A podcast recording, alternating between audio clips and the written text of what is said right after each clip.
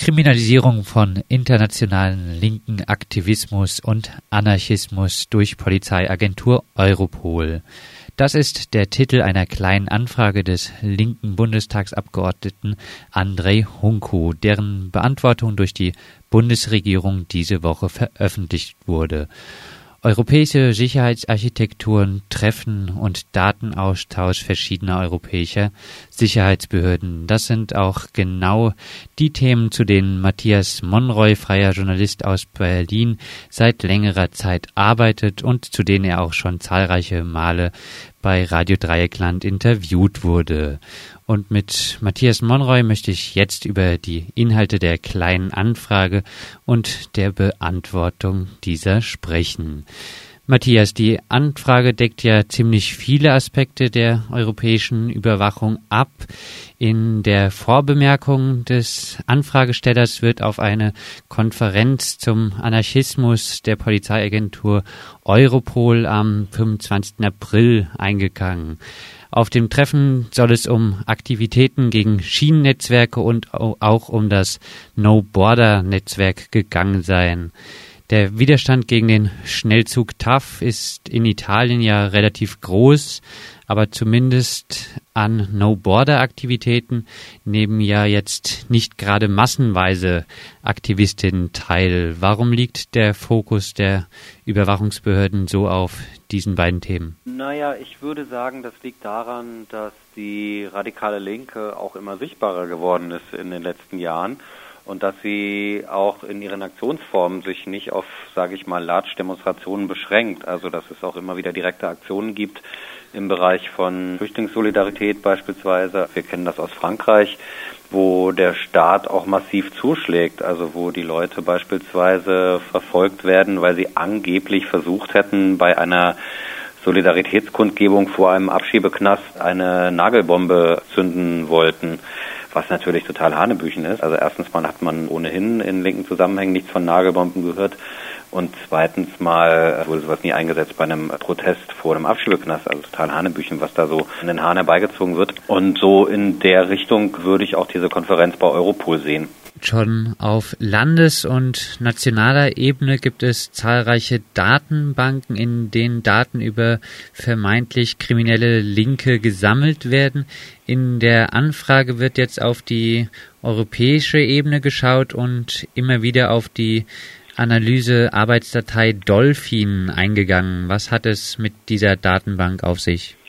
Die Polizeiagentur Europol ist ja relativ klein, was sie aber so als quasi besonderes Schmankerl führen, sind eben weitreichende Datensammlungen, in die die Mitgliedstaaten Daten einspeisen und auch auslesen können. Und diese sogenannte Analyse-Arbeitsdateien gliedern sich quasi nach Themenschwerpunkt. Und ich sag mal, die wichtigsten beiden heißen Hydra und Dolphin. Hydra ist der sogenannte islamistisch inspirierte Terrorismus und Dolphin ist der nicht islamistisch inspirierte. Sprich, in Dolphin sind natürlich auch eine ganze Reihe von linken Gruppen gespeichert, also im Bereich Tierrechte, im Bereich auch dieser Aktionen, um die es jetzt hier geht, also beispielsweise No Border Spektrum oder eben was Sie hier als Schienennetzwerke bezeichnen. Und damit ist Dolphin eine Datenbank von unter anderem auch politischen Aktivistinnen und Aktivisten. Ich möchte in dem Zusammenhang mal daran erinnern, dass der eigentliche Errichtungszweck von Dolphin wurde nach 9-11 beschlossen, wo es eben darum ging, die EU führt eine sogenannte Terrorliste. Das bedeutet also, dass bestimmte Gruppierungen, die als terroristisch eingestuft sind, dazu gehören zum Beispiel Gruppen der ETA, der FARC, also der Guerilla aus Kolumbien, etc. Eigentlich ging es darum, aufzuspüren, inwieweit diese Gruppen beispielsweise durch finanzielle Zuwendungen aus der EU unterstützt werden. Diese Errichtungsanordnung ist dann aber aufgehoben worden. Sowas passiert öfters mal und dann eben erweitert worden. Und jetzt werden da auch allerhand andere Gruppen geführt. Also diese Datensammlung hat längst nicht mehr nur mit der Terrorliste der EU zu tun, sondern eben allgemein, richtet sich quasi allgemein auch an politische Gruppen. Welche Auswirkungen kann die Datenspeicherung in diesen von dir angesprochenen Dateien für Betroffene haben? Naja, erstens mal, dass man darüber nichts erfährt, dass es eine weitgehende Datensammlung ist. Also diese Analyse-Arbeitsdateien, die haben regelrechten Dossiercharakter, also mit einem großen Freifeld, wo qua Definition, also qua Errichtungsanordnung, auch solche Sachen gespeichert werden wie rassische Herkunft, sexuelle Orientierung, Gewerkschaftszugehörigkeit. Also wir sehen, dass der Speicherungs- und Verfolgungswut bei Europol da gar keine Grenzen gesetzt sind. Die kleine Anfrage von Andrei Hunko kümmert sich um die Kriminalisierung von Anarchismus. Es gab eine Europol-Konferenz zum Anarchismus. Seit vier Jahren sei dem BKA das Phänomen Euro-Anarchismus bekannt. Eine Definition, was dieser denn beinhaltet, hat aber die Bundesregierung nicht. Warum wird so viel vom Euro-Anarchismus geredet, wenn noch nicht mal eine Definition dessen existiert? Naja, das Bundeskriminalamt sagt ja, oder das Bundesinnenministerium, dass das ein Arbeitsbegriff sei. Den hat man offensichtlich übernommen aus Italien. Also in Italien ist das seit, sage ich mal, beinahe zehn Jahren, seit 2003 bekannt. Da hat es eine Serie von Briefbomben gegeben, die unter anderem an Europol gerichtet wurden. Briefbomben, muss ich mal dazu sagen, ist der Begriff, der von den Behörden dazu benutzt wird. Im Prinzip handelt es sich dabei zum größten Teil, man könnte vielleicht sagen, um eine Art Tischfeuerwerk. Es sind allerdings in den äh, letzten neun Jahren teilweise auch Leute bei diesen Anschlägen verletzt worden. Jemand hat ein Auge verloren, jemand hat die Finger in der Hand verloren, aber zum größten Teil sind diese explosiven Sendungen doch relativ harmlos gewesen. Auf jeden Fall ist der Begriff der Euroanarchisten in diesem Zusammenhang von Italien in die Welt gesetzt worden und dann auch so unhinterfragt anscheinend auch von Deutschland übernommen worden. Übrigens nicht nur vom Bundeskriminalamt, sondern auch vom Geheimdienst, dem Inlandsgeheimdienst, also dem Bundesamt für Verfassungsschutz, die auch eine Datensammlung zu Euroanarchisten führen. Das wissen wir deshalb, weil Betroffene das öffentlich gemacht haben, die im Nachhinein davon unterrichtet wurden vom Verfassungsschutz, dass gegen sie eben ermittelt wurde. Und als die Ermittlungen eingestellt wurden, wurden sie darüber eben in Kenntnis gesetzt. Da ging es eben darum, dass sie offensichtlich international aktiv und vernetzt seien und dadurch ins Radar der Behörde gerieten. Die von dir angesprochenen Briefbombenanschläge werden seitens der italienischen und auch der deutschen Behörden der FAI, der Federazione Anarchia Informale, zugerechnet. Über ihre Existenz gibt es in linken Kreisen doch einige Zweifel. Auf solche Zweifel durch André Hunko angesprochen, antwortete die Bundesregierung, dass keine Informationen italienischer Sicherheitsbehörden vorliegen würden, die die Authentizität anzweifeln lassen. Werden hier seitens der Sicherheitsbehörden bewusst Schreckgespenster aufgebaut, um noch stärkere Überwachungsmaßnahmen gegen große Kreise von linken sozialen Bewegungen zu rechtfertigen? Naja, meine persönliche Meinung ist, dass man dieses Phänomen schon ernst nehmen muss und dass man sich dem Phänomen auch stellen muss. Also ich glaube diesen Theorien nicht, dass das eine Inszenierung von Sicherheitsbehörden ist, um quasi die Überwachung linker Bewegungen zu rechtfertigen. Also dieses Phänomen der FAI ist real. Ich würde allerdings im Gegensatz zu dem, was die Bundesregierung hier verlautbart, eher sagen, dass es sich da eher um eine Art Aktionsform oder um ein Netzwerk handelt und nicht um eine Gruppe.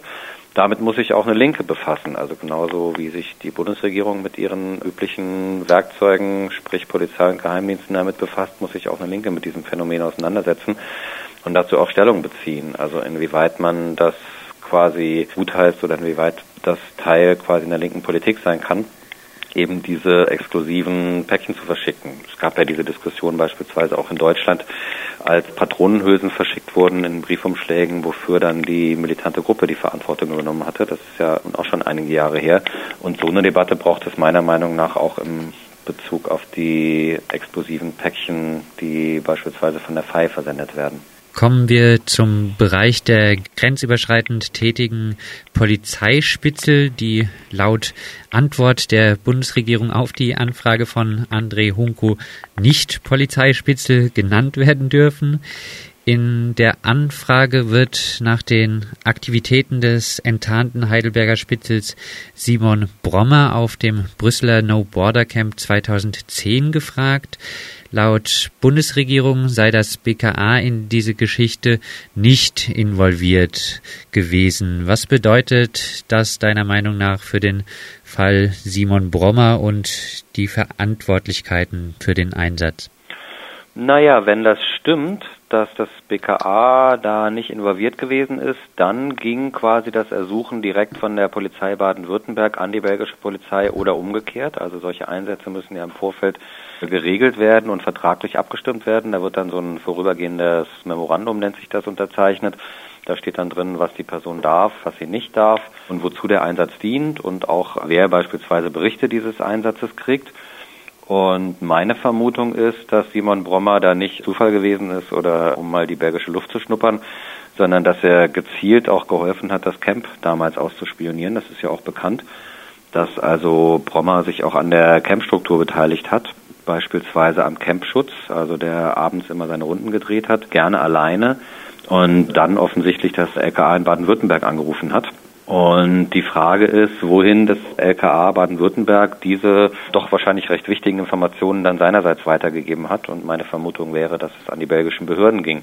Das ist nie aufgeklärt worden. Dafür hat sich nie jemand wirklich interessiert. In Baden-Württemberg, das ist auch ein Problem. Also jetzt, wo die Grünen an der Regierung sind, ist es wahrscheinlich auch recht aussichtslos, das auf parlamentarischem Wege in irgendeiner Weise zu erfragen. Aber ist auch zu vermuten, dass das Brommer quasi auch ohne das Einverständnis der belgischen Polizei gemacht hat, der belgischen Regierung gemacht hat. Dann würde ein Bruch völkerrechtlicher Verträge vorliegen. Also will nur sagen, dass auch die Behörden eigentlich ein Interesse daran haben sollten, das aufzuklären. Nicht alle Repressionstechniken sind bereits verwirklicht. So werden in der kleinen Anfrage von André Hunko auch die noch nicht beendeten Machbarkeitsstudien zum Indexprojekt und zur reisende Gewalttäterdatei thematisiert. Was haben wir von solchen Überlegungen in Zukunft noch zu erwarten?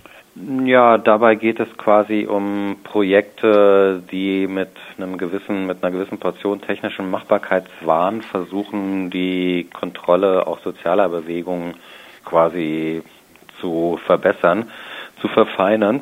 Also es gibt eben verschiedene Datensammlungen, die errichtet werden, die man gut als politische Datensammlung bezeichnen kann. Da soll es quasi noch eine neue Datensammlung geben, also dass beispielsweise zugegriffen werden kann, EU-weit von allen entsprechenden Behörden der 27 EU-Mitgliedstaaten auf beispielsweise dieses EPRIS-Register, also so, wo quasi so ein Register von Strafen, was Leute quasi angesammelt haben, international, also EU-weit ähm, geteilt werden kann.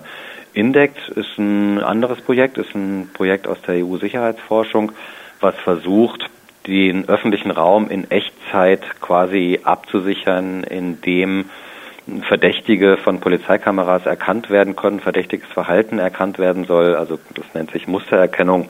Wenn man also verdächtige Handbewegungen im öffentlichen Raum ausführt, die beispielsweise an das Graffiti-Sprühen erinnern, dann kann die Kamera quasi diese Daten, also die, diese Daten werden, diese Bilder werden automatisiert ausgewertet, abgeglichen mit Informationen womöglich im Internet, bei Facebook, was diese Person dort von sich preisgegeben hat. In Polizeidatenbanken kann gesucht werden, um quasi so schnell wie möglich automatisiert diese Person zu identifizieren und um dann quasi Polizisten in Marsch zu setzen, die diese Person oder Personen dann kontrollieren oder gegebenenfalls festnehmen. Also auch hier wieder strotzt das von einem technischen Machbarkeitswahn, wo auch quasi soziale Kontrolle, also soziale Phänomene eben technisch durch die Polizeien oder Geheimdienste gehandhabt werden sollen.